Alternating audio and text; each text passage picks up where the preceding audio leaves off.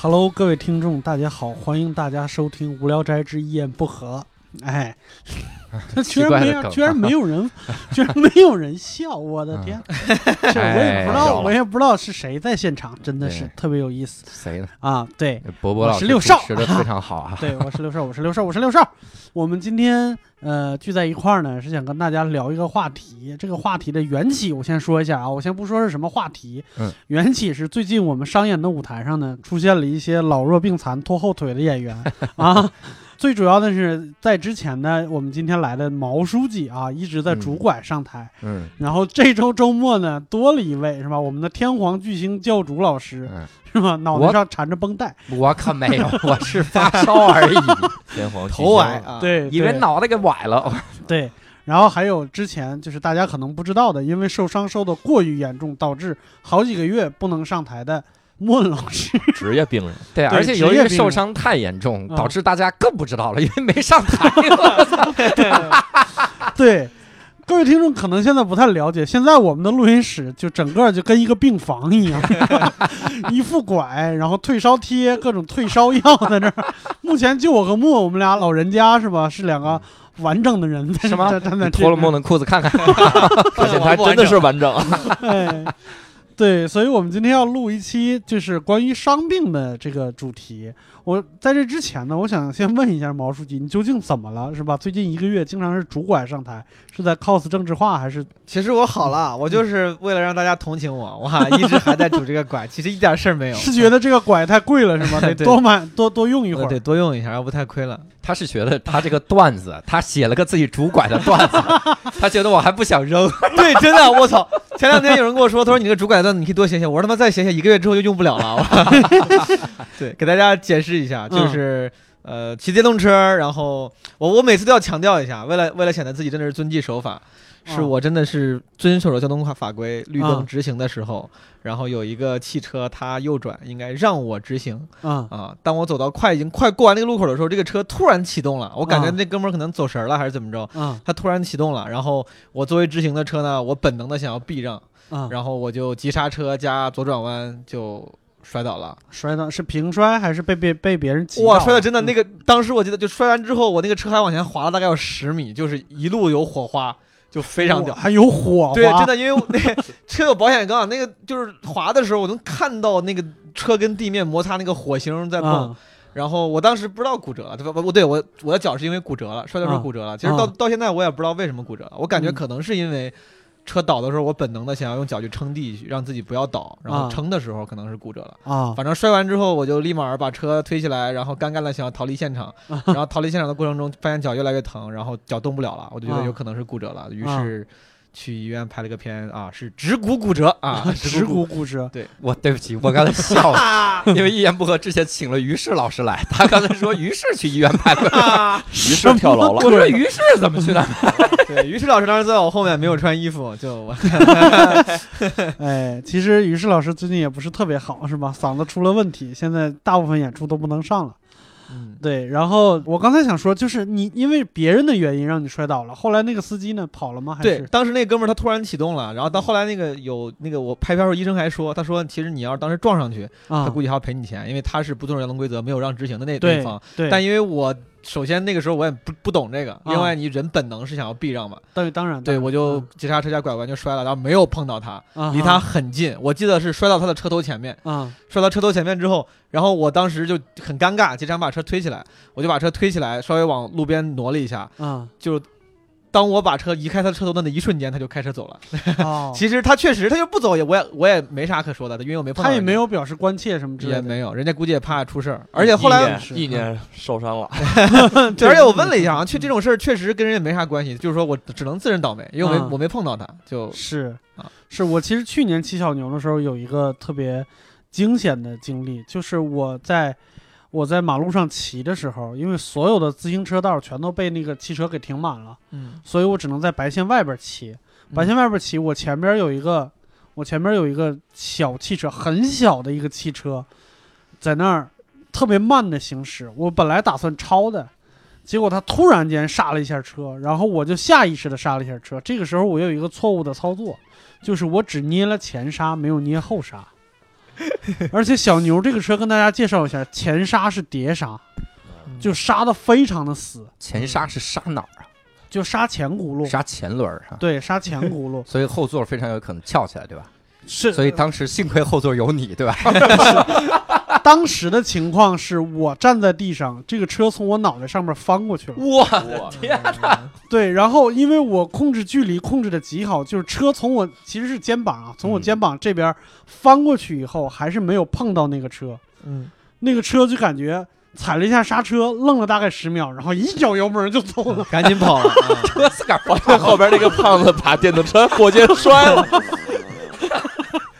过肩摔过肩摔小牛，那个场面，如果是从侧面看我，就是我突然间好像生气了，一下把那个把那个那个小牛给过肩摔了，反正那个场面是挺挺别扭的。发生了什么矛盾呢！对对，对别惹我，封起来自己的车都敢摔。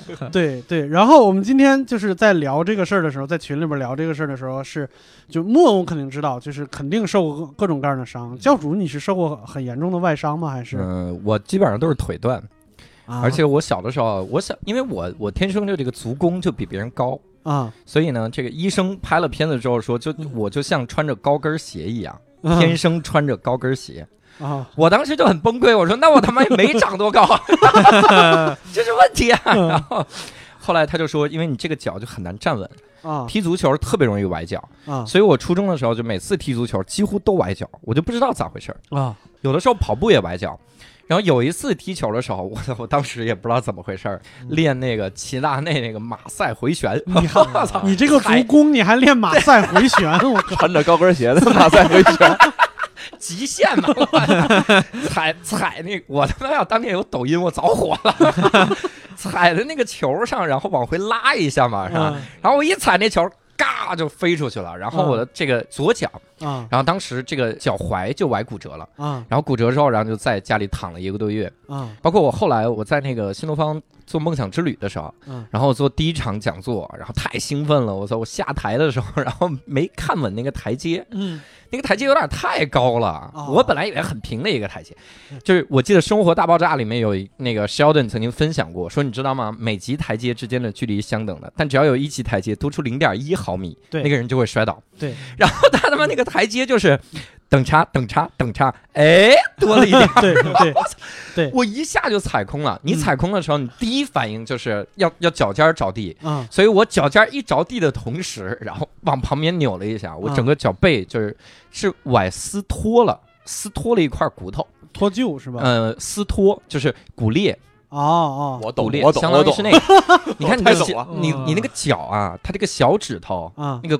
骨，那个那个指头的最最底端啊！那儿有一块儿撕脱了，也就是断了一半儿，啊没没断掉。我靠，然后那医生说让我打那个石膏，我说那不能不能打，因为我一旦打了石膏，我就想起我以前打石膏了，初中的时候，打完了之后这个腿就不是你的腿，嗯那就你都不知道它是啥，你就觉得是这个库克船长那木棍儿，然后就觉得 又麻木又陌生，这他妈是我的腿吗？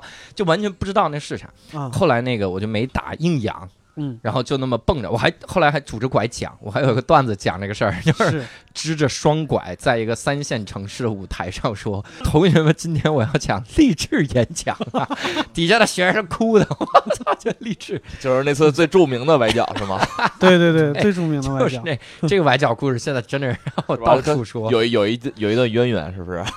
对，所以这就是为什么我没有成为中国男足的主力前锋。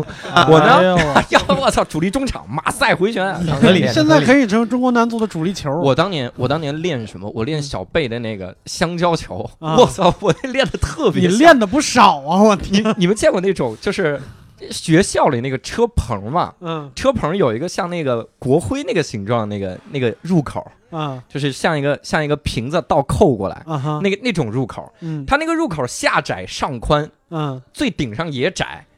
我同学站在中间守门，嗯我能从他左上角踢进去，就是我一个右脚回旋能踢进去。嗯，我当时巨牛逼，就他妈因为要练中场，哎呦，当后卫多好你现在。给我的感觉，你练球就跟一个暴发户一样，你知道吗？练的都是谁谁谁的，你知道吗？这看见这杯子了吗？章子怡用过的，对鸠摩智，我是就不练好好走路是吧？对，就是不练好好走路。啊，对，没练他妈跑动，忘练了，哎呀，就把这事给忘了。对，练一练郝海东的跑动。哎呀，咱的护球像亨利是吧？对，那穆老师呢？穆去年受过一次很严重的伤，介绍一下你那次受伤的经历呗。其实那一次还不算严重，我觉得。嗯，先说那次，咱们再先说那次对一会儿再说最严重的那次就是被利器划开了嘛，啊划。开了三道口子，肉上三道口子在什么地方？脚踝 是脚？踝的嗯分布在均匀的分布在脚踝周围啊。太牛逼了！对，因为当时一块，当时我不知道，当啊时开了之后我就觉得有有些热嘛腿上，然后一看全是血，然后鞋里边也全是血。潮乎乎的。对我没见过这种场面，对我反应了一下刚才那句话，鞋里边全是血。对鞋里边全是血。对，虽然虽然没少受伤，但是嗯那次也也给我吓着了，看嗯确实确实肉都翻开了嘛。啊，但是当时去医院去抢救室，当时他们看包扎已经包不了了，已啊经见着骨头了。啊，后来一一量血压，吓得我血压都高了，血压都高，流了那么多血，血压还高了，对 多了个病，啊，流更多了。对对，吓得血都有丝分裂了。哎呀，然然后就就当时就必须做手术缝合嘛。嗯然后我第一次他扒开我腿的时候，我看见里边的都看见脂肪了，我第一次看见脂肪球，我的天嗯啊，吓死我了！当时嗯就特别恐怖，就是外外科手术那种感觉。嗯 后来后来去去手术的时候，我原来没打过麻药嘛，啊那那打麻药真的跟 Sketch 里边真的一点都没有夸张，就跟 就跟周奇墨扎梦涵一样，真的啊那么疼啊，疼死我了。当时扎扎了得有得有九针，我觉得九针麻药。对九针麻药应该是。的天然后我数了数，应该得缝了小三十针吧。啊！哎啊，我问大家一个问题：你们看到一个人或者是自己身上有外伤的时候，有生理不适吗？就是比如说哪种外伤？呃，就比如说烧伤，或者是呃伤口、创口这些东西，我看到的时候，我总觉得能从后边有一股，也不知道是痒还是麻，就一下就窜到脑顶上来，就那种感觉，嗯就就让自己一哆嗦那个劲儿，是有面积吗？就是很大的面积会有吗？就是触动你的观感了。就是我觉得会有大面积的我会有，如果小的伤还、还没有。嗯那你是见过世面吗？因 为手受伤太多了。我觉得我伤疤还好，啊就是疤的疤，我想我想象一下，看那种烧伤啊，这种嗯留下的这种疤，包括人的那个创口留下的疤是 OK 的嗯，嗯，但是伤口我感觉还是挺，就是还是挺麻的，头皮挺麻的。对我我亲身体验啊，就是我在电视上如果看到大面积烧伤的人就还好，嗯但是如果是一个真人，就比如说我家亲戚，我姨父他是修汽车的，有一次被电焊就是呲了一条，嗯我看到大腿上那一条的时候，我心里边就极度不适感，嗯就有一点想往上反、想吐的那种感觉。嗯，你们见过那种特别特别厉害的伤吗？就莫老师那么看着我，他肯定是见过，是吧？有的都是他自己造成的。不提不提，我想问大家一下，就是大家在生命里边受过最重的伤大概是什么程度？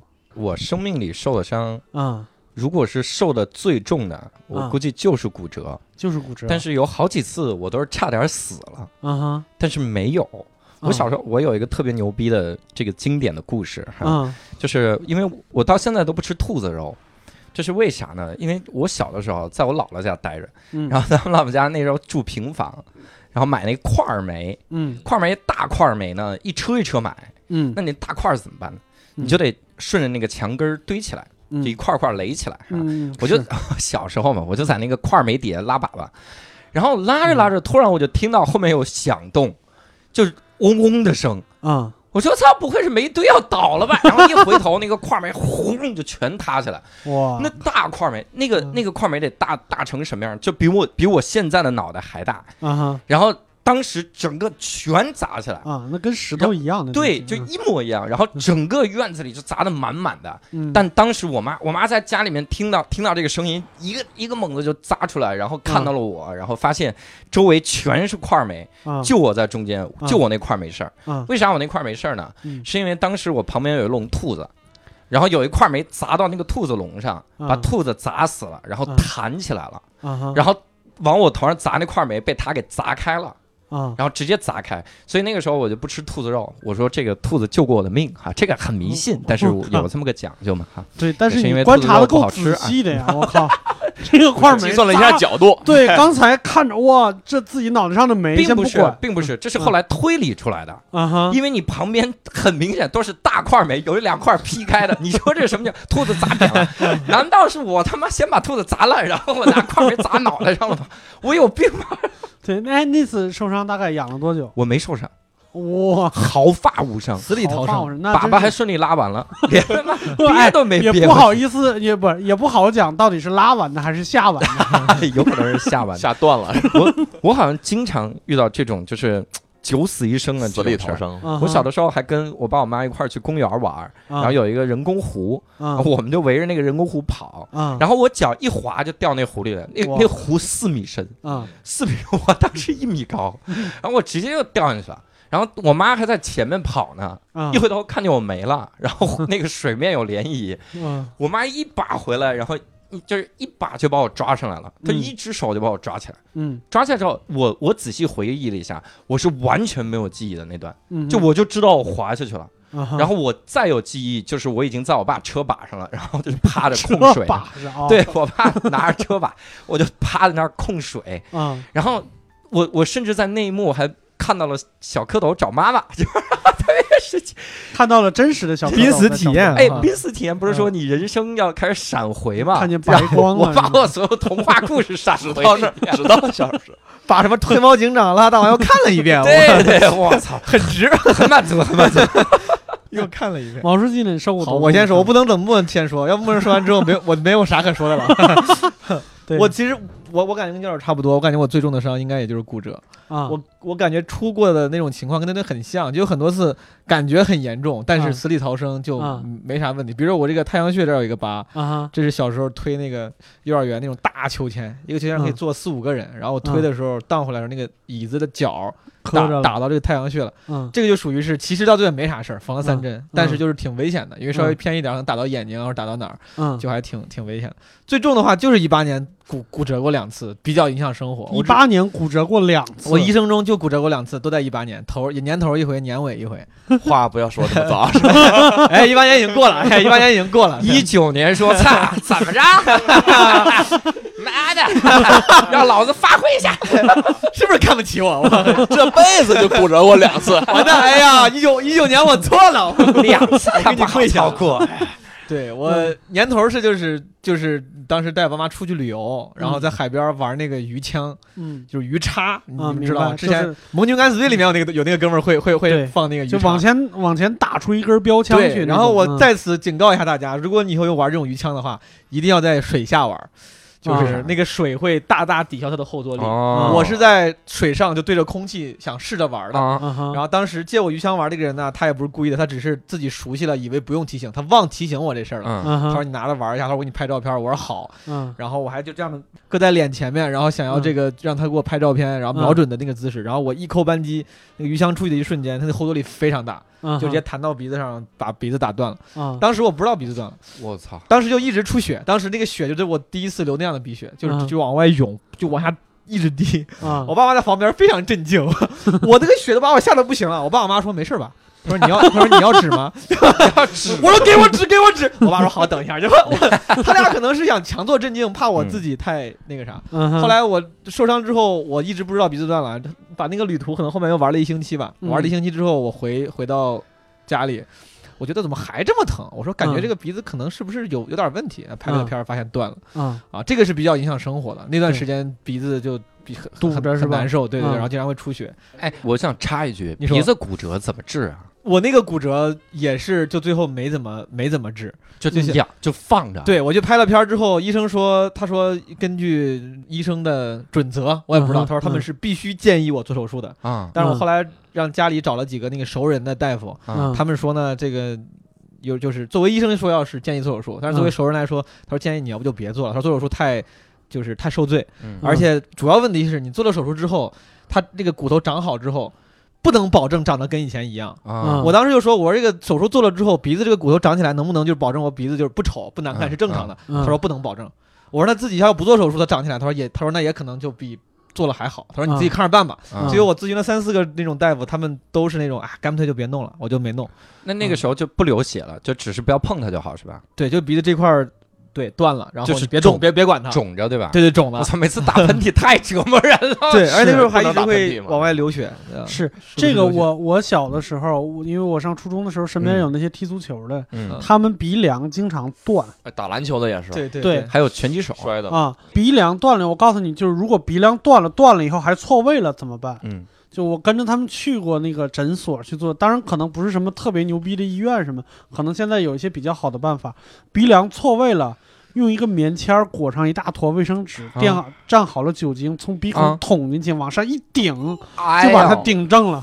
我天哪！对，也没有我也这么我也这么听说的，我也这么听说的。所以当时你你那块儿是鼻梁吗？断了吗？呃，是是这边，其实你现在仔细看的话，我的右边会比左边高一点点。后来也没有固定哦仔细看？要高一点，啥也没动。那嗯大夫就说说你要一旦开始做就麻烦了，也会变得很，也会花很多钱啊啊。然后而且他说要开做微创，啊就做微创，然后弄。其实小毛病，嗯当时那个熟人那个叔叔就说，他说你这个你就让它慢慢长吧，估计长出来也看不太出来啊。哦就我就没动它。好，我感觉就比如像美股，嗯是不是会好长一点儿？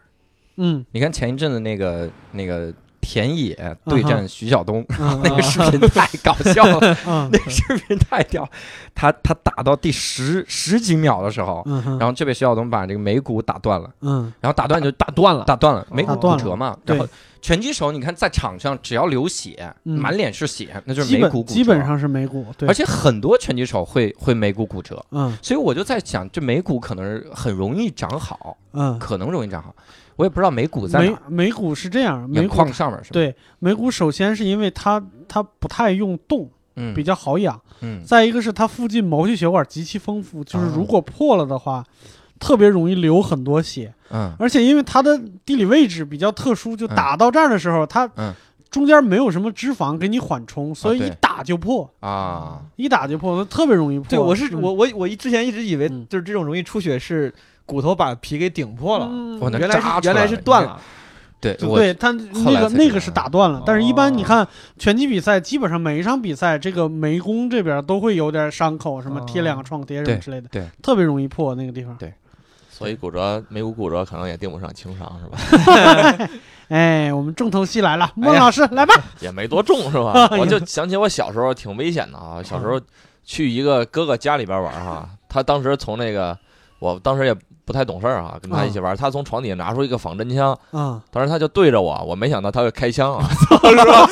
我还看着他，然后他他就开枪了，那个子弹就打中了我眼眼睛上了，当时。我靠但是他他那个枪应该，据后来我也买了很多仿真枪来研究，啊 因为他应该不是金属的，如果金属的我肯定就瞎了。啊！是那他应该对应该就是塑料的，嗯但是当时也是也是打进去一半儿吧，可能反正流了很多血，当时啊就就那个时候眼前一亮，跟照了相一样，我以为我瞎了，后来。啊呃，特别后怕那次，所以长大了一定要说，一定要禁枪是吧？禁止仿真枪在民间流传。这个哥哥是怎么想的？后来你俩还联系吗？没联系了，我的很想天！弄死我是吧？太吓人！我小时候见过一个我小的时候的邻居，嗯然后有一个他家长是一个公职人员，嗯他自己是就配枪公职人员，嗯然后就把这个枪放家里面了，嗯，这是一个特别特别没有常识的行为。对，然后他孩子就小学，嗯然后在家里就拿着枪出去跟学生比划，嗯，就以为就觉得那我朝你开枪呗，啪一枪就把对方打死了。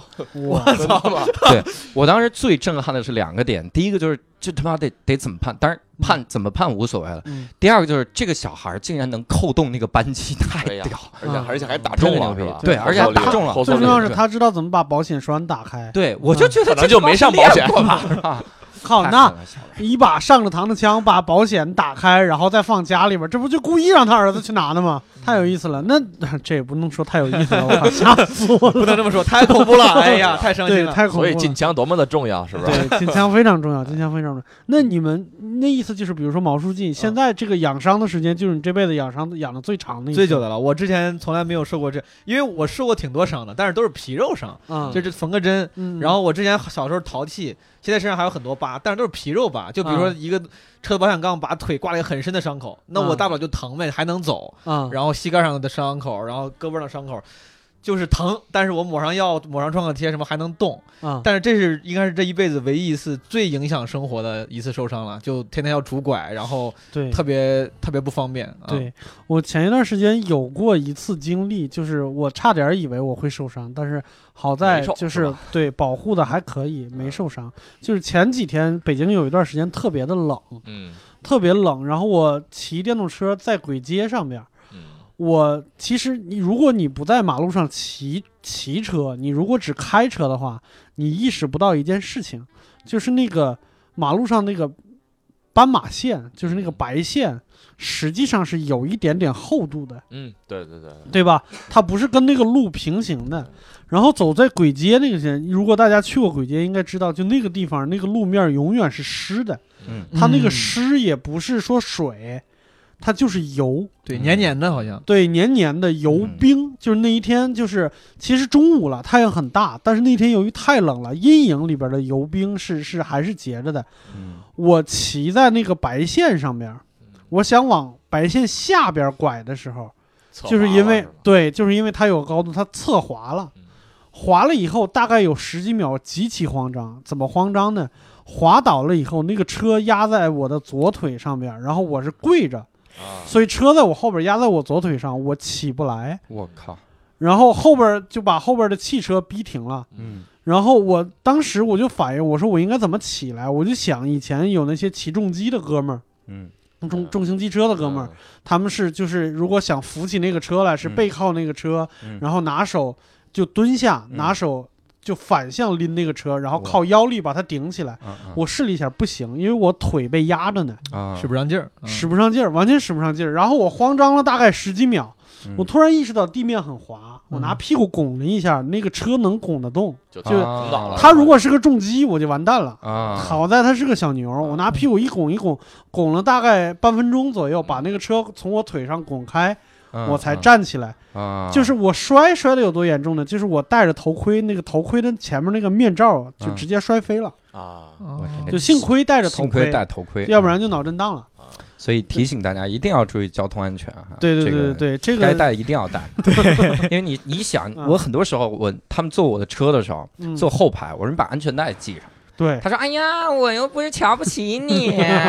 我说：“这不是瞧不起我的问题，啊这是他妈你瞧得起所有司机的问题。啊，带的这是十五号对吧？对我所有人，所有人，所有人，所以所以真正玩机车的，他们都会很鄙视很鄙视他们不戴头盔骑机车的人，对对吧？对，就相当于你没见过什么叫真正的危险。对对对，真正骑机车的人，我见过就骑机车骑的特别厉害、特别好的那种，就可以在专业的道路上开到一百八、一百九那种人。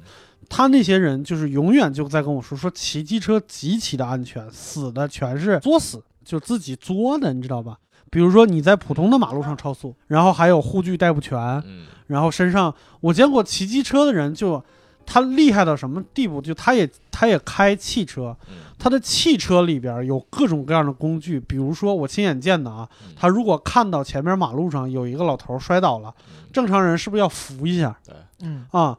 他扶他也扶，但是扶的时候是不是怕被讹？对，嗯对他就会离那个人大概三四米的地方把车停好，然后把后备箱打开，拿出几个雪糕桶来，啊。在那个老头身边放几个，嗯。拉上隔离带，啊。挂上三角牌儿，说注意安全，然后架上三脚架，架上手机，就是他不是手机，开始拍个 vlog，它是他是 GoPro，他是 GoPro，对，就啊。架上 GoPro，因为他那个车，他骑电动不是他骑摩托车和开汽车，他的行车记录仪全部都是 GoPro，嗯，嗯就架上 GoPro，然后再嗯老头已经死了，对记录仪 对，就是你先别说这个这个做法过不过分，你就说他车里边放那么多东西，就是那些东西百分之九十九我车里边是不备着的。嗯还有一次我的汽车是那个没有电了，嗯然后他说我到你你到我的车库里边来，因为他那是个电动车，他那个电动车可以充电。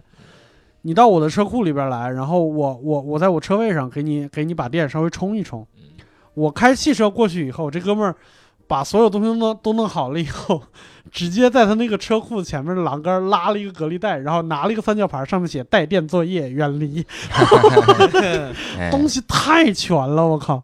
那孟老师呢？你呢？你养伤大概养过多久？我这个其实不算扭，皮肉伤就是你受的再严重，嗯你把它缝好了，怎么着一个月也会好了。但是我觉得嗯真正难受的是骨折。我在嗯一六年确实也是骨折过一次，跟教主嗯其实差不多。嗯我那次其实是属于高空坠落，其实也没有很高，嗯，但是它是从从高处啊，一有一定距离摔下来的时候，嗯我那个我那个脚踝也是，当时摔到地上就折过去了，当时，嗯嗯。就但是脚当时没有形变，嗯。呃，只是肿了很大一块儿啊，嗯。当时疼的我确实眼泪流下来了。嗯但是其实骨折一定要发现的早也没事儿，你如果打上石膏嗯。就就行了，就是你养三个月也会养好，就怕你不知道自己骨折了，啊，你养了一礼拜你觉得好了，你开始走，开始走我这个时候你就就往后三个月根本就好不了了。嗯。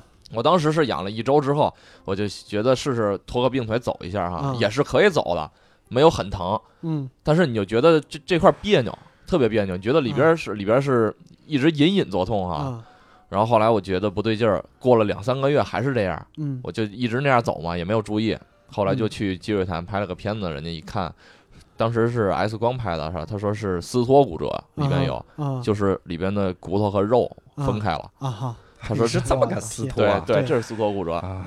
啊，然后他说一这种情况一定要照核磁，因为骨头里面有伤嘛。嗯。我就去后北医三院照了核磁哈，他后来说是里面是巨骨挫伤，啊。然后里边都是腹窦水肿嘛，当时还研究了很久，是吧？嗯。这个这个说，如果你再再受力的话，它里边的就骨髓水肿会越来越多，导致你以后根本就这个根本就走不了路了，然后就让我一直拄拐。嗯后来我陆续拄拐得拄了有半年，嗯差不多半年，我的天双拐到单拐嘛，就一点一点消肿，一点点消肿，这就是开始不注意。其实，嗯如果你是撕脱骨折的话，也要就虽然骨头没有断，嗯当时我只是拍了 X 光嘛，当时说是没有骨折，我就没有当回事儿。嗯其实撕脱骨折也应该打好石膏，开始就嗯拄拐三个月一定会好。如果不注意的话，我就拖了一年多才好。我这儿我问一下阿木，嗯。就是你刚刚双拐到单拐，因为我自己没煮过，我这是第一次煮。嗯。我尝试过煮单拐，因为我觉得单拐会方便一些，嗯。但是我发现我好像不行，是不是说，就是当你脚不能受力的时候，你就要煮双拐？煮单拐单拐的情况下，是你脚能受力，只是不能受太多力。现在应该是不能完，你应该是不能负重是吧？我对是双拐的时候，这个这个完全不能受力。双拐的话，我是可以部分负重，部分负重之后改成单拐嗯哦才可以。哎，你拄双拐那会儿是我认识你那会儿吗，对，是我是那。就是我跟他特别有缘分，就是因为受伤的时候认识的。啊我当时去幽默小区主持，哦就是演出。我以为你俩在积水潭医院认识没，嗨我是对我，我遇到一个病号，他呀，教主说我是 VIP，我是这个医院的 VIP，怎么还透露我段子呢？操 给我段子都弄没了。我当时去幽默小区演出的时候，然后我一看观众，我说这怎么还拄拐拐放那儿？我说这个这个我得调侃一下，因为我刚好那段时间 这玩意儿拄完拐，我说拄完拐没多久，啊我说你知道吗？这个太太身残志坚了，我嗯。我好像我好像我具体我忘了讲什么了，啊我好像讲了我那个在新东方励志的主管那个主管那个段子对，嗯我就讲了那个主管的段子，然后后来木文就慢慢的就认识，然后后来他加了我，我看他朋友圈，嗯我觉得他特别逗，之后我都不知道他是第一开始拄拐的那个人，啊然后在最后最后好像都快签了吧，那个时候。嗯都已经木能开始有那个专访了，或者嗯他自己写那个心得啥的时候，嗯然后我才发现，我操，这就是当时那个人、啊！我说这也太牛逼了，特别有缘分。当时，而且拄拐的时候，我你估计咱们都有一样的心理，就是怕嗯别人会看你。嗯那个时候心里很别扭，啊因为过去我我走路的时候，我也会看拄拐的时候，嗯真正拄拐出来的时候，我心里也会有负担。嗯啊但是后来那会儿，如果你总憋在家里的话，又会很难受，因为行动特别不方便，所以拄着拐也要出来走一走。对是。然后那个时候我就觉得，我心里想，以后再也不能再也不能说对对别人拄拐啊，指指点点目光，嗯也不能这样是不对的，因为很难受嘛。那时候那你那你那段时间有什么特别不方便、印象特别深刻的事儿吗？就应该就是出门去看病嘛，北医三院嘛。当时因为嗯我我我出门附近所有的朋友里，我肯定是这种我是最严重的伤嘛嗯。但是他妈到北医三院根本就轮不上我，是吧？当时我拄着拐到在在那边排电梯，我操，直接就被人轰出来了。我说我操，大哥我双拐啊，人家靠边让轮椅先上，那我这人家小伤是吧？不是，我跟你说，这个我特别有同理心的增强的点的一个一个地方在于哪儿？我不知道你们有没有感受啊？嗯骨折之后，第二天嗯就是你骨折的第一天的早上，嗯下床那一刹那是最恐怖的，就是因为你在梦中是忘了自己是骨折这个事儿。，对啊，对。然后你一睁眼觉得自己是没有骨折的，是。然后你就伸脚，然后你你或者踩着了，或者没踩着，反正你这个脚，哪怕你看到了石膏，嗯你那个那个刹那的那个心态特别特别的崩溃。对我就我打石膏那次嗯也是，我在我在家里躺一个月嘛，所以我后来才不要打石膏，嗯实在是太不方便了。对，而且那个脚真的是肌肉萎缩的很厉害。嗯我后来不打石膏那次，我不嗯也在家躺着嘛，嗯但是我真的是那个感觉就是特别的难受，而且嗯最关键的是我去当时我我还在外地，我在泰安医院，嗯那个医生说不打石膏你就回去吧。我说那有拐吗？嗯然后他说也没有拐，你就回去吧。那我就回去了。然后第二天早上我下床，我是没有拐的，你知道吗？嗯所以我当时就很尴尬。我同事还去给我买了那个登山杖，嗯我就一根儿一根儿那个一根儿。真的跟太平绅士似的，对是吗？我是从单拐到双拐，然后这个我单拐发现不行，撑不住，嗯，然后就开始加双拐。总之那段时间就是觉得，哎呀。就比如说谁谁谁受伤了，你不能把这个话特别轻描淡写这个人带过去或者咋，真的是那个心态不好。所以后来我特别理解一种痛，就是嗯他们说患肢痛，啊啊，我就是比如说我出了事儿，比如截肢了，嗯哼。然后截肢了之后呢，你忽然有一天会觉得自己截掉的那条腿疼，嗯，但实际上那不是那条腿的疼，嗯。那只是那个某一个神经或者是。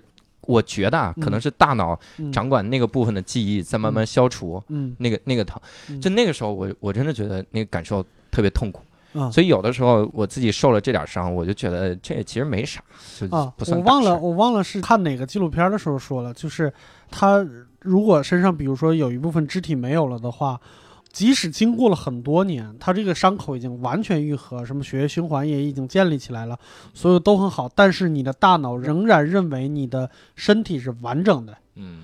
所以它会不停的向你原本应该有的那个神经发信号，嗯。然后当那个神 神经信号没有没有反馈，或者是他发现那儿没有的时候，他会大脑会发命令让你那块不停的疼，啊，来来刺激他，就是你怎么不听我命令？嗯这大概是那个意思。所以幻痛特别有，你不能说还是不是有意思，就是特别可怕的一点是，它是按时按点儿疼，嗯，就基本上每一天的几点，它会只要你想到是吧？呃不是你想到，就是大脑固定的，就啊它跟闹钟一样，它它大脑到这个时间，他就会发一次信号来确认一下那个东西还在不在，嗯。其实是不在的。嗯。还有教主刚才说的那个，就是忘了自己受伤这件事儿，是太太恐怖了。对，我以前曾经就是腰受伤过，就是啊。躺在床上不能动，嗯。那个时候最怕是啥，你知道吗？嗯。最怕半夜醒，嗯。哦。半夜一醒。我我睡觉之前躺在床上不能动，嗯你闭着眼好好睡觉，一动不敢动。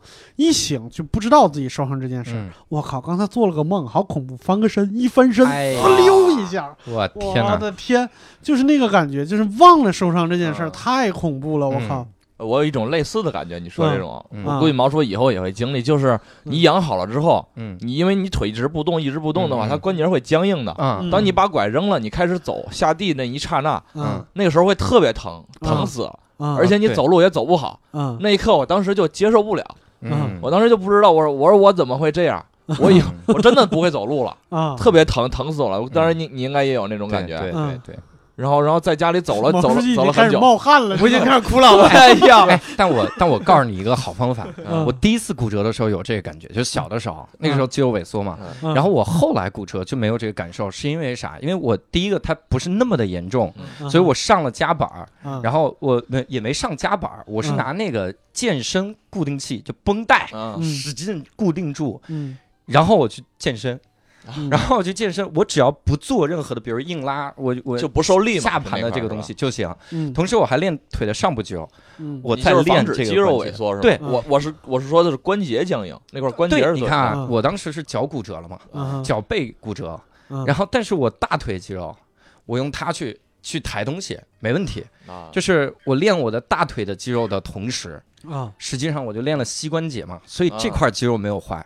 我觉得很很轻，只要我我又不是为了让它长粗，只要啊动就可以了，就很轻，只要能动就行。啊所以当我恢复好了之后，其实没受太大的影响，嗯并且我有一个事儿，我之前跟毛书记说，就是这个真的是优势，这个只能是受伤之后苦中作乐的一个优势。嗯，架拐之前，嗯我做那个双杠臂屈伸，你知道这是啥吗？就是支在双杠上，然后你把你的身子整个往下沉，往下沉，沉到最底下，嗯然后拿手把自己撑起来。嗯我做双杠臂屈伸，一个都做不了。撑都撑不住，我架拐之前，架拐之后，他做七个不费劲儿，对，臂力臂力会很很对，对教主跟我说你的那个下胸肌下胸特会别。变得发发达。我刚才摸了一下，还会的确很硬。各成了出了一块，各出了茧子是吧？对我这个受了一次伤，唯一的好处是奶变大了，我不不不不，下胸下奶变大了，就就是是下垂了。下垂了，哎，真是一个好事儿。天还能整出点好事儿来，我的 天！你可以做卧推啊，你的腿坏了没关系的对，。我就刚才就是说，就就是其实你力所能及的做一些康复性的训练，就是对对对力所能及的，我觉得如果你那会儿不做的话，再做的话会很痛苦。对对对但是如果打了石膏，我觉得就还是别随便动了。嗯，对，但是我又有一种想法，你都打了石膏了，它是百分百固定了，就是肌肉一定要动，其实对对不动萎缩的话很难恢。动一动吧。对，以后你会一个腿粗一个腿细，对恢复不到一块儿。你看，这就是感觉，就是一套中国和西方的这个区别。嗯，我第一次骨折的时候，我妈就给我用中式的那个养生法，嗯我就躺床上天天炖骨头汤。火疗是吗？哦哎，呀，那个骨头汤啊，难喝的，我操！我每次我都想吐，那就是骨头里炖出来那个油了，都感啊觉。啊啊我就喝那骨头啊，而且还让我啃那个骨头，啊！就是我啃骨头，吃哪儿补哪儿。我觉得对，真的。然后，但你还真是 啃猪蹄儿，我天天啃骨头、啃猪蹄儿，给我痛苦的。但是恢复的时候也仍然没有屁用，就嗯仍然是那么僵。但是我第二次的时候，我也没喝什么骨头汤什么玩意儿的。我妈让我天天喝，我也不喝，我自己住，啊无所谓。然后我还去我教练那儿健身呢，我只不过打车去，然后一条腿放在后座，是，然后就是这么去。然后去的时候，我把这个别的肌肉练一练，我嗯觉得这是很 OK 的。对，但是这已经是受伤后面都快半个多月的事儿，嗯，前期还是特别的灰暗，然后我 就觉得特别会郁闷。找一找一点乐趣是吗？这次受伤，我也我也不知道为啥，我很奇怪的，啊，所有得到的治疗方式都是中医式的，嗯。因为我我我选了一个离我家最近的医院，嗯。这个医院好像是某中医学院的那个附属医院，嗯。嗯。所有开的药，他妈我当时给我开的药拿回去一看全是中成药，嗯。然后我脚要用的药膏嗯。是什么藏药，啊，对对，我也抹过，真的。啊 我当时我我说实话，我这个我不知道就好不好还是还是相信理疗，我觉得 对，然后我妈我妈听说我脚受伤了，嗯找她相熟的非常牛逼的这个什么骨科大夫，给我开了这个大夫自制的秘方，然嗯后给我寄过来。他说你把这个药拌上蜂蜜，拌好之后糊在脚上。我一看他妈药全是什么，就是那种。枸杞、红嗯桉，反正各种有几十种中药。我现在每天晚上用那个中药拌上蜂蜜腌我的脚。这这这个给你个经验，真的不要随便贴。我那会儿就是 我骨折了，贴膏药没有用，知道吗？啊 那会儿我对，它是消肿的。对呀，我那会儿玩命贴膏药，贴了之后就肿了，嗯就是然后过敏了，开始长了好多红色的包。你抹完了越痒，你还不敢挠，挠破了之后还疼，是你还得贴膏药。这个事儿我我要我要说一下，因为大概是一五年的时候，我在杭州，杭州就是大概十月份左右，就是下那种比较阴冷的雨，然后它有一段儿它有一段坡呢是露天的，所以就很滑。我滑倒了，但是滑倒的过程中呢，我的右腿向外撇了，啊，然后所以就是膝盖这块拉伤了。当时我觉得我之前的所有的什么类似于这种常识什么之类的，我回到住处以后，第一件事是买了一些膏药，还有热毛巾敷，因为脑子里边就回旋着四个字儿叫活血化瘀，叫活血化瘀。我敷好了以后，因为我在杭州有亲戚，就是我之前说过，就是我我杭州有一个表哥，就他请我们吃饭，然后我们在一块儿吃饭。然后他说你你今天滑倒了，然后怎么样？怎么处理的？就这个时候，我说我热敷了，他一下脸就变了。嗯，他说你肿没肿？我说现在肿了。他说你二二十四小时的那个对你不能不能敷，因为我那个表哥是在浙大教体育的，哎，我我我老师，对在浙大教体育的，他告诉你就是你这个毛细血管破了以后。你把它热敷，毛细血管扩张，就代表它流血流的越来越多。对，然后就是黑伤是这样，二十四小时之内不能热敷，要嗯冷敷，要让它赶紧收缩，对，然后把那个血就是淤回去，让它淤血淤的越少越好。二十四小时以后你该热敷再热敷，如果二十四小时之内你热敷了，很有可能就肿了，就越肿越大，应该对。嗯，非常的可怕所以云南白药有那个喷的，就是那个冰的那个，啊。就是很凉的，对对对它会让对对你消肿。我抹那个藏药，医生也是说，他说你就当是冰那个冰敷的那个作用。他说你什么时候疼了，你就当是冰，你就往上抹点，降降啊降降温啥的。就是开始开始骨折的时候肿了，是吧对对对是是是。就是黑伤的时候不要热敷，嗯，然后外伤就红伤就有嗯创口的时候，不要用粉末状的药，嗯，对，那个是对你的伤口非常不好的一个、嗯。一件事情，嗯。不要用粉末状的药，要用嗯。喷剂。对，嗯。嗯，聊到这儿了，就是你们有没有比如说听过或者见过一些比较作的受伤方式，或者是比较嗯。离奇的受伤方式？有没有？我先说一个，嗯。我说一个，这个就是我见过最离奇的骨折方式。我大学的时候，我的学弟，就是我每次说这个，大家都觉得是我是在吹牛，但是我确实有一个学弟，三百七八十斤大概。嗯然后这个哥们儿就其他的所有的奇闻异事就不说了，就是他后来休学了。他休学的原因是下雪的时候摔了一跤，就是做了个屁股墩儿，就用嗯我们的土话说做了个屁股墩儿，左腿压在右腿上，啊，把右腿压骨折了。哎呀，这个我我哎，该减减肥了。对，这个就是笑可能不太礼貌啊，但是这个这个骨折的方法是我见过就最轻描淡写的一个骨折方法了。这的确是 我见了一个比较，就也不能算作吧，就是这个小孩比较贪玩儿。嗯我初中的时候，然后我呃也是街坊啊，你说啊我这街坊 怎么这么容易出事儿？我的有一个街坊，他没事儿就在家里面拿那个锤子嗯砸煤，嗯然后就啪啪啪砸煤，啊然后砰砸了一下，有一个煤渣儿嗯就直接崩眼睛里了。啊然后这个小孩呢，呃也不是小孩，应该当时比我还大。啊然后崩眼睛里之后呢，本来你就赶紧清洗，嗯然后去医院，哪怕拔一下都行，哈。对他直接就用手揉，一揉，嗯然后就发现黑水出来，然后眼睛就瞎了。啊！哎呦对我操！我听了之后特别的吓人，对就觉得所有的什么液体化学药品，嗯什么上面写的提示说，若不慎入眼，立即用大量清水冲洗，嗯，别揉，对对对，千万不能揉别揉。嗯。对，但是如果是氢氧化钠入眼，先用干布揉，先拿掉再冲洗，要不嗯烫死你烧烂了。就是要有冒烟了啊！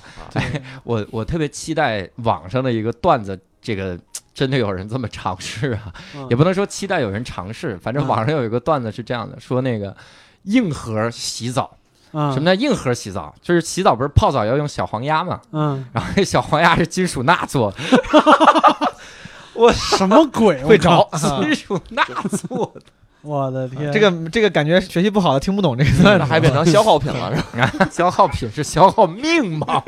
一生只可以玩一次。对你们你们见过什么离奇的受伤方式吗？我觉得还是那我还是先说吧，我觉得啊还是莫问，因为职业员肯定知道的比我多多了。我自己最离奇的，呃不是对我就我只能说蠢的，我没有嗯见过别人多么奇怪的受伤方式，我就觉得我自己有过几次特别蠢，嗯就蠢到不好意思拿出来说。嗯就比如于枪把自己鼻子打骨折，这个已经很蠢了。嗯然后我有一次搓澡，然后那被那哥们儿拔罐的时候把酒精滴我身上，然后烧伤了，嗯，我靠，就真的是烧伤了。当时我我想。当时我上高中，啊嗯然后那哥们儿把那个酒精滴到我胳膊上了，然后他哎呀，他说不好意思不好意思，然后我还想显得特别特别爷们儿嘛，哎，我说嗯。哥们儿没事没事，我说小事，我说你继续弄吧。嗯。当时我就觉得得烫一下吧，我觉得我我也不知道他是啥，我就觉得有点烫。嗯，后来全部搓完搓完澡，我走出去了，越越感觉越疼，就感觉好像再一看胳膊就已经不太对了，去药嗯。药店买了治伤的药抹了抹，后来就留下永久永永久性的疤，对吧？就我的就洗澡拔罐他妈拔了一个烧伤，这个挺傻逼的。对。嗯烧烧伤也很不容易好，对啊对。对。那我觉得，如果你要真的想知道更多离奇的这种受伤方式，查一个东西叫达尔文奖。嗯。达尔文奖里面全是各种奇怪离奇的受伤，受受伤的方法。特别神奇。嗯，我给你讲一个特别作的，就我自己的，嗯。就是我小的时候卖过那种玩具枪，那种嗯。左轮手枪，它不是打子弹的，它是有一个塑料的小圈儿。嗯。啊，砸炮的对，像砸炮的那种，啊。每一个小圈儿上面很多小颗粒，颗粒里边有一点点火药，一点点儿火药，嗯。然后把那个放在走轮上一按，啪啪可以出火出烟，嗯，嗯。然后就感觉非常爽，然后就会买很多那种砸炮，买很多那种砸炮，就多就有的时候枪没了，嗯。嗯就玩直接玩那个炮，拿石头砸什么之类的。嗯。我还不是砸，嗯，我就是准备咋。我在家里边拿剪子把那个圈儿剪开，一个一个小颗粒都剪好，嗯剪了这么一小把，揣兜里。揣兜里的过程中，发现掉了两粒，嗯，然后我一蹲下去捡，然后一压那个兜，砰就炸了。那个就哦兜的力就可以是吗？对，这很轻。而且只要只要有一个炸了，那一兜啊连环，就说白了就烧起来了。啊，烧起来，然后当时我就在客厅里边，我妈一见第一件事找剪子，嗯就把裤子豁开，嗯然后我还光着屁股呢，就拎着我就开始往那个医院跑。啊，因为是肉已经烧伤了是吧？对崩伤了对，崩伤了，就直接在我大腿上烧出一个中国地图来。啊然后我当时说实话，我现在感觉应该是大脑有一个保护机制，嗯因为我当时那个印象特别深刻。我就是我妈抱着我往前跑，我能看到天，就是从我们那个胡同，就是我一直往上看，就那些画面都有，但是没有一丝疼的感觉，嗯，就我记不起来有多疼。就排斥嘛，其实就是对，就是我觉得就是大脑保护机制，就是当你在疼过了以后，它会让你忘掉疼痛。啊，这就跟我被缝针那会儿，对之后，那就是你现在想，可能啊比如说你你划开的时候那个疼劲儿，可能你也是只是记得它怎么形容那个疼。对对，当时而没有很疼，对，但是记忆里边那个那个时候是不疼的。就是实际上逃避，其实应该对对对，就是忘了，就大脑的保护机制让你忘了那个疼。如果一直记得，就一直特别难受。嗯，还有吗？你们听过什么？莫应该有应该有不少对对对我就不说工作里，你说那个滑炮，你知道吗？啊，炮花那对知道知道知道，像火像小的时候火柴一样的那个啊。小的时候我们都会互相划这个炮，然后扔着玩嘛，然后互相往对方脚底下扔啊。嗯那个时候我们就是互相躲躲着扔嘛。我有一次隔了一个面包车，那个小伙伴我不知道他在对面，我就往天上一扔，啊然后过去看我，我看他不动了，啊然后他脖子在冒烟儿，然后就是那个时候你知道他会炸，他掉到你脖子里，一会儿就会炸，但是你手过去，你还怕他炸到你的手，你就就呆若木鸡在那儿等着，当，然后炸了，然后炸了之后他就跑屋里去了。啊我当时也不知道被人炸会会会成什么样嘛，后来一看就是黑了一点嘛，啊抹抹了点酒精，就没有没有炸坏，是但是你那个可能肉就已经炸坏了。对对，对对对，我那个是炸坏了，而且我好像就是几乎每一年过年都会在网上看到一系列视频，就在小区里边放炮，把那个沼气啊。烧了，就直接把那个什么下水道炸开了、崩开了是什么的。是。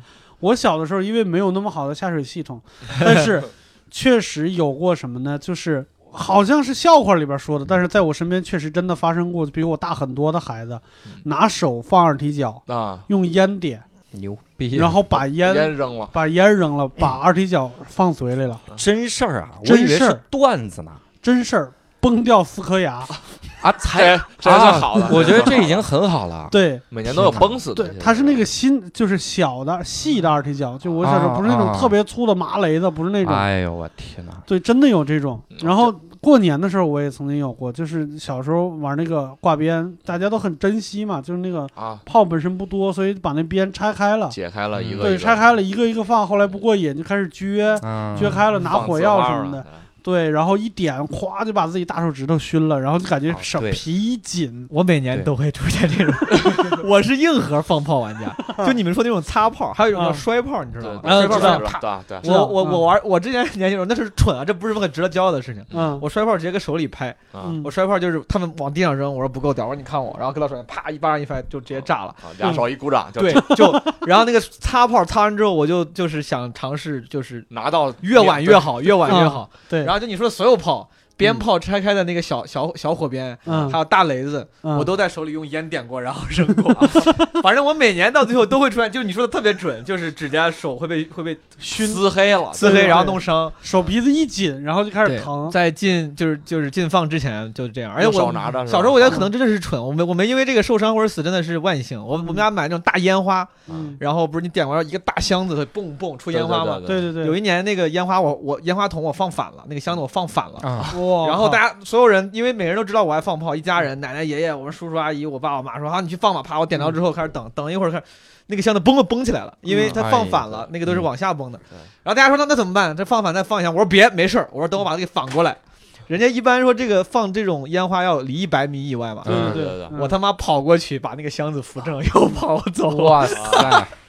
特别屌。就是我就怕你就是往起使它的过程中横向出来一枚，我我爸我爸当时是不是说他说你别过去？我说没事儿，你相信我。嗯就如果如果你不服他的话，他就会向四个各种各种方向蹦，对，蹦蹦两下，然后不知道吧？这个没有什么可教，大家不要这样。我当时就是太蠢了，太蠢了。我是要避免。对我家我家小的时候就是那些什么事业单位、企业单位，他们到正月十五的时候会搞那种就是烟花表演什么之类的，嗯其实就是一买买个几万块钱的炮，嗯。然后一大堆成年人在那儿放，嗯。然后旁边就会，你像那种什么农业银行什么的，就是效益比较好的，一买买十万块钱的炮，然后几个就五六个就是成年老爷们儿在里边放，然后外边围着好几百人，就真有放倒了的时候，嗯。放就一下就打到人群里边去了，啊。